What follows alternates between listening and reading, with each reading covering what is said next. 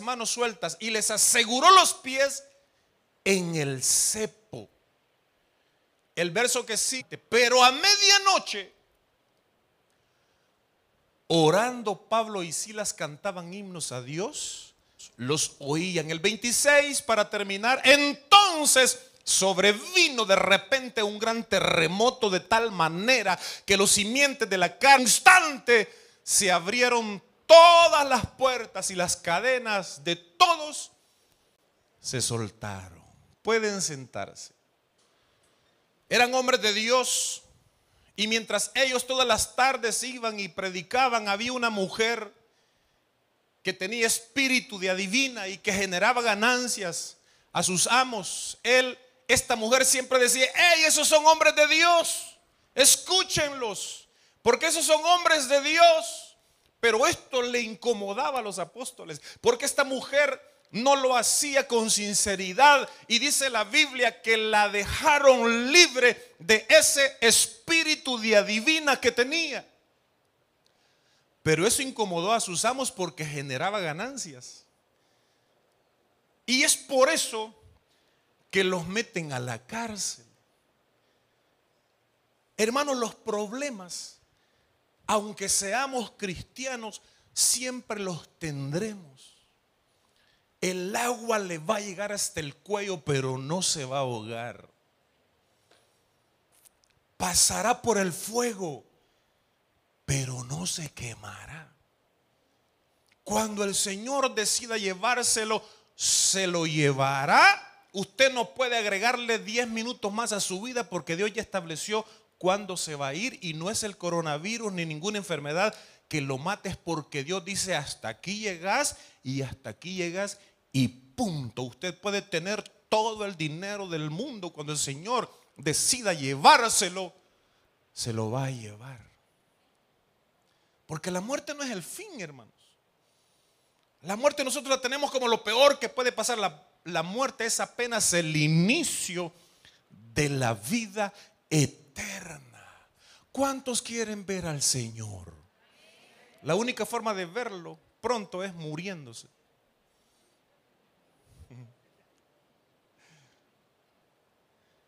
O que venga el Señor a traernos, a arrebatar a su iglesia, o muriéndonos. Entonces la muerte no es el fin. Hay cosas peores. Estos hombres estaban enfrentando un problema grave. El hijo del resucitado, un hijo de nuestro Dios, de nuestro Jesucristo resucitado, hermanos, es peligroso para el enemigo. Usted, después de que el Señor resucitó, usted debe de saber que usted es un hombre y una mujer peligrosa, que los espíritus malos tienen que huir cuando usted llega a cualquier lugar, cuando usted se sube al microbús, cuando usted llega al negocio, cuando llega a la oficina, porque usted es peligroso porque la presencia de Dios está en usted. Pablo y Silas sabían eso. Y mira, los encerraron, los golpearon, los metieron con seguridad. Pero, ¿por qué cree usted? Porque eran hombres peligrosos, porque eran hijos del resucitado. ¿Qué opinarán de usted en su lugar de trabajo? Un hermano me dijo, tengo la bendición de trabajar 25 años en la misma empresa y no me han descubierto que soy cristiano, me dijo. oh, qué bendición. Usted y yo somos peligrosos y los problemas vendrán. Pero dijo el Señor, no se preocupen, que yo ya vencí al mundo.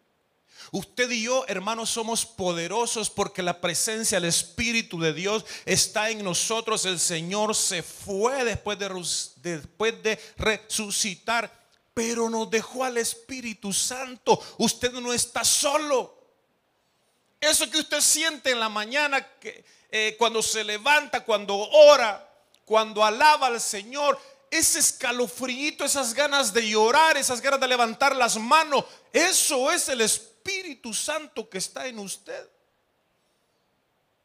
Pero cuando los problemas vienen, tenemos que comportarnos como hijos del resucitado.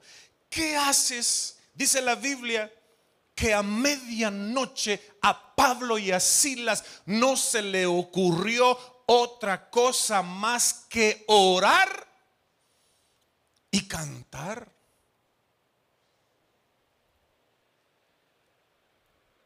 ¿A cuántos aquí se les ocurre cantar en medio de la prueba? En medio del dolor. Yo recuerdo hoy para la mera pandemia me agarró un dolor como nunca en mi vida me había agarrado.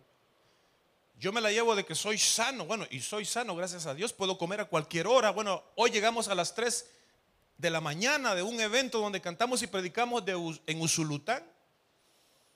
Y llegué a la casa y no, y no nos dieron cena, hermano, nos dieron recibimiento de ángel. Porque los ángeles no comen ni beben. y sentí un poquito de dolor de cabeza. Bajé, me tomé un, eh, me tomé un vaso de leche y un, y un, pedacito de pan y luego me dormí a las, antes de las 7 estaba en pie otra vez.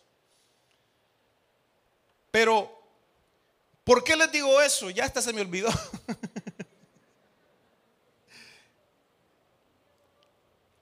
Hermanos, de verdad, ¿de qué les estaba hablando? Ya se me olvidó.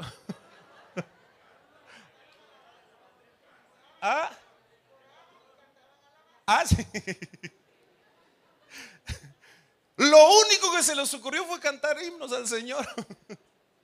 Ya también me está afectando. También me está afectando el ayuno. Lo que se les ocurrió fue cantar alabanzas.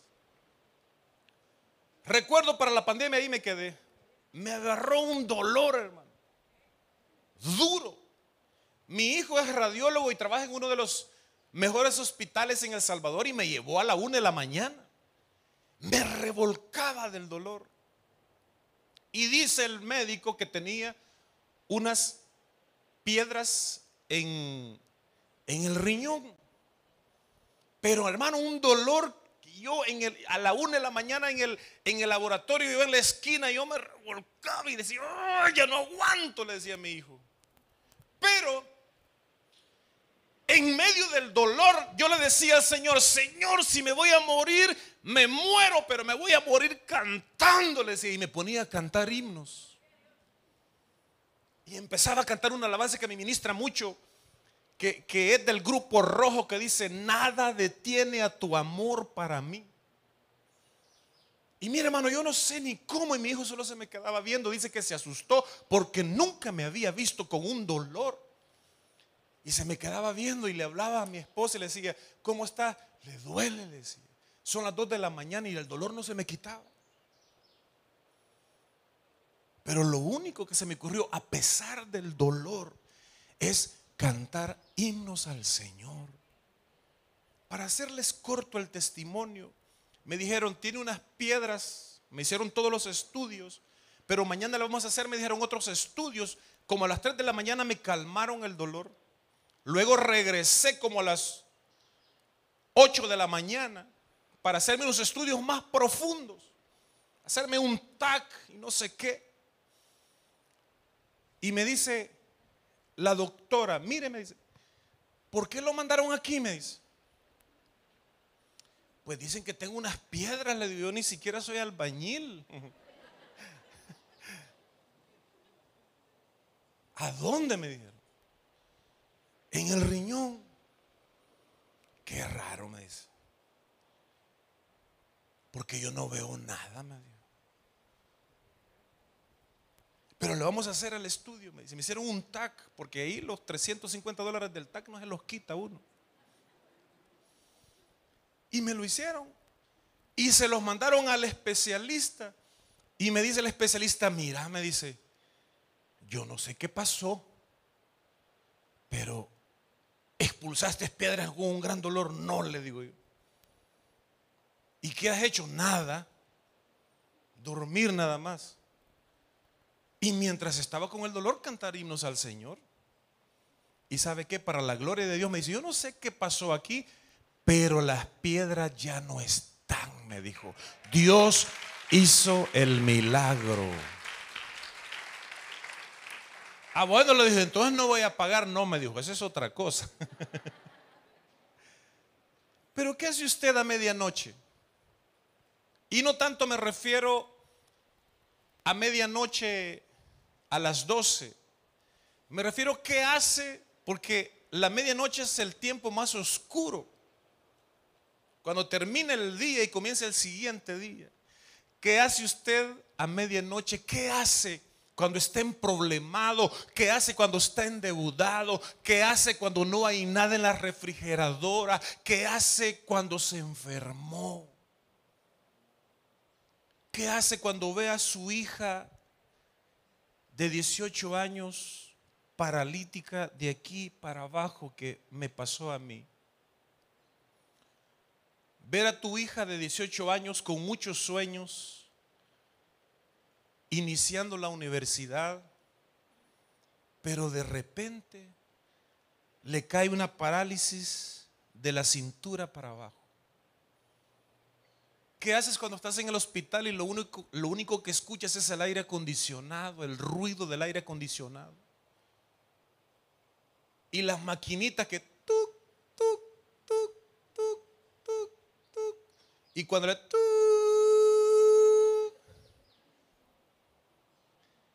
¿Qué haces cuando te llegó la carta donde te van a embargar? ¿Qué haces cuando te llegó el divorcio? ¿Qué haces cuando descubriste que tu esposo o tu esposa te es infiel? ¿Qué haces cuando te quitaron el trabajo? ¿Qué haces cuando tus hijos están en rebeldía? ¿Qué haces a medianoche? Mire, hermano, yo he pasado pruebas duras. Yo me he enfermado de fiebre tifoidea. He pasado en el inseguro, digo en el seguro, montón de tiempo y no me encuentran nada. Y me dice muy atento el médico, mire, me dice, o puede ser cáncer, o puede ser tuberculosis, o puede ser SIDA, me dice. Recién había venido yo de una gira de República Dominicana donde la gloria de Dios, hermanos, se dejó sentir en esos 15 días que estuve. ¿Qué hace cuando su hija, como mi hija de 21 años, está en un hospital? Y lo único que usted tiene que hacer es orarle al que resucitó y comportarse como un hijo del resucitado. Cantar himnos al Señor. Mire, yo pasé en el hospital tres días con mi hija y en la mañana yo agarraba las piernas de mi hija y les hablaba y le decía, piernas en el nombre de Jesús, actívense, les decía. Llegó el de neurociencias y no le encontraban nada. Hermano, qué traumante para mí, pero más para mi hija de 18 años. No es cierto que a los padres lo peor que nos puede pasar es que se enfermen nuestros hijos. Ahora imagínate lo que siente Dios cuando usted y yo estamos pasando pruebas, hermano. Y yo le hablaba a esas piernas. Y hermano, ¿sabe qué es lo que Dios me enseñó? Yo en esos días estaba bien distanciado de mi hija. Porque hay, un, hay una época que los muchachos se vuelven caprichosos. Entonces yo la estaba disciplinando por su capricho. Tengo tres hijos, el mayor tiene 27, tengo uno de 26, de 25 y mi hija de 21, en esos días tenía 18. Y cuando a los tres días medio se le movieron los pies, me dice el doctor, ahorita lo que hay que hacer es una terapia, me dice. Abrácela y camine con ella en el pasillo. Pero si no puede caminar, le digo, pero lo poquito que pueda, me dijo, que sus pies se pongan en sus pies. Y mire, yo la abrazaba y empecé a llorar. Porque decía yo, ¿por qué tengo que esperar estar en esta situación para abrazar a mi hija? Porque a veces los padres, aunque me voy a desviar un poquito, a veces los padres exageramos en nuestras disciplinas. A veces se nos olvida que nosotros pasamos también por esa situación. Y mire, yo abrazaba a mi hija por el pasillo del hospital, como que andaba bailando el vals, hermano, de 15 años, con ella. La disfruté. A los cinco días, si no mal recuerdo, comenzaron a activarse sus piernas. Y nada más estuvo cinco o seis días y hasta el día de hoy no han descubierto por qué quedó paralizada. Dicen que lo más probable es que le dio una enfermedad y que esa bacteria o ese virus se le fue a la espina dorsal. Pero lo que yo sí pude entender es que a medianoche, es que en lo peor de la prueba, debo de comportarme como un hijo de el resucitado. Tengo que darle la gloria de Dios a pesar de los problemas, a pesar de, a pesar de las dificultades, porque sé que de un momento a otro esa prueba pasará y el Señor me sacará en victoria. ¿Cuántos dicen amén a eso? Fuerte ese aplauso al Señor. Dice la Biblia que los presos los oían. El problema es que lo que tú haces y lo que tú hablas como un resucitado afectará, como hijo de un resucitado, afectará a los demás.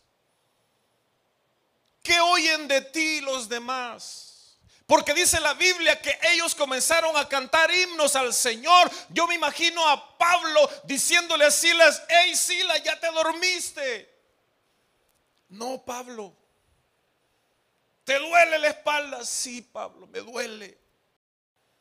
Ya es casi medianoche y no puedo conciliar el sueño. ¿Cuánto les ha pasado, hermano? Mire, cuando uno se preocupa mucho, hermano, uno llega a la medianoche, a la una de la mañana y no puede conciliar el sueño. ¿Y qué hacemos, Sila? Seguimos predicando, sigamos, le decía. Sigamos predicando que Él resucitó.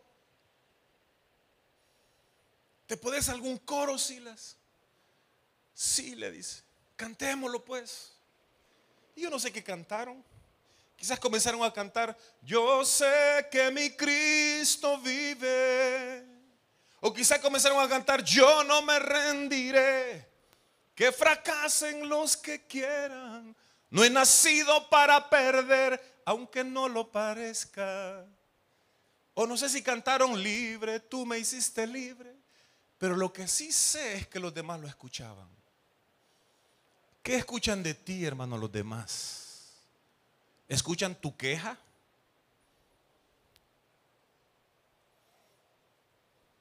¿O escuchan siempre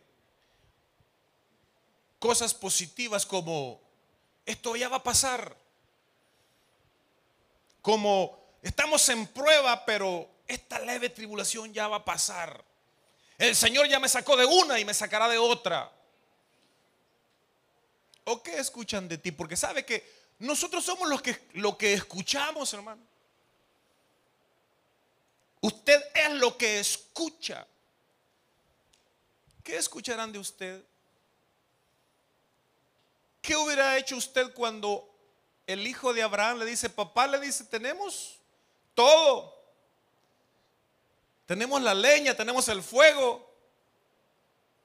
Pero ¿dónde está el cordero para el sacrificio? El muchacho no sabía que él era al que iban a sacrificar.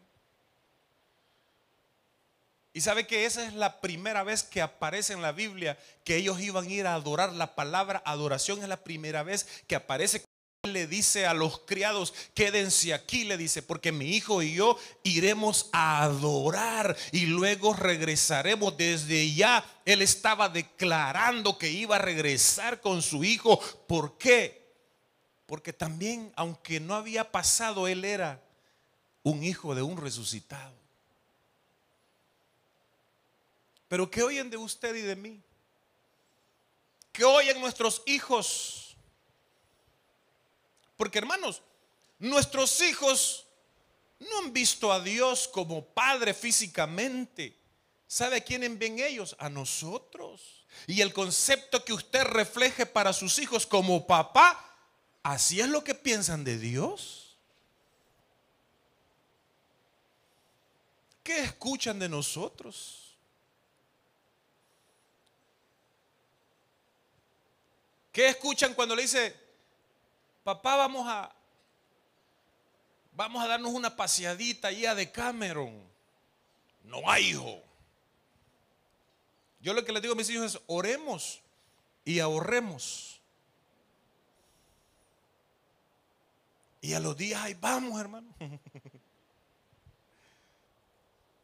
Pero ¿qué escuchan de nosotros? Siempre quejas. Mira, hay hermanos tan negativos. No sé si usted se ha topado con gente tan negativa. Mira, había un hermano tan negativo que cuando el Señor dijo, hágase la luz, ya debía tres meses del recibo de luz.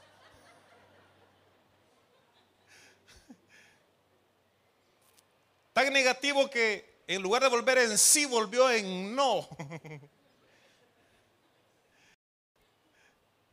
Mire, gente que lo enferma uno con sus pláticas. Había una hermana que nos llamaba, le llamaba a mi esposa para contarle todas las desgracias. Le digo, mira mi amor, con todo respeto, pero ya no escuché a esa hermana. Ya le dimos consejo y no quiere agarrar consejo, entonces ¿para qué seguirle escuchando? O como aquellos que llegan a pedir consejo, ¿verdad? Pero quieren que uno les diga lo que ellos quieren oír. Como aquel que andaba evangelizando y se fue al puente porque había uno que se quería tirar. Y llega el hermano y le dice, ¿qué te pasa? Y este hermano le cuenta, este muchacho le empieza a contar todos los problemas y le dice, Así estoy yo también como vos, le dice, bien fregado. Y los dos se tiraron. La Biblia dice que mientras Pablo y Silas cantaban, los presos oían.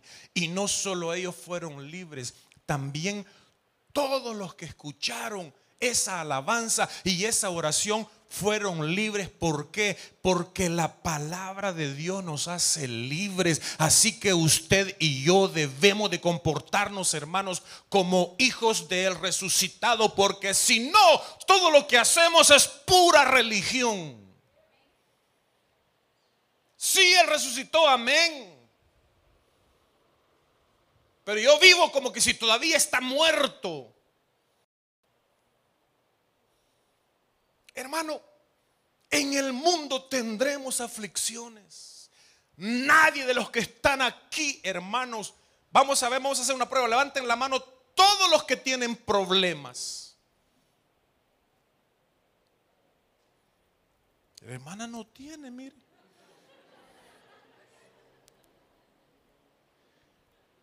Ahora levanten la mano todos los que son felices. Problemas siempre hay.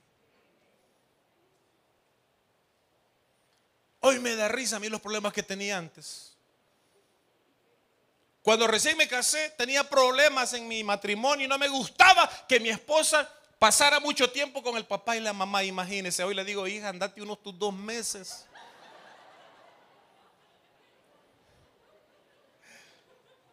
Hoy me dan risa esos problemas. Ya son 27 años, hermano ya el olor a perfume se vuelve en olor a cofal. A Vic.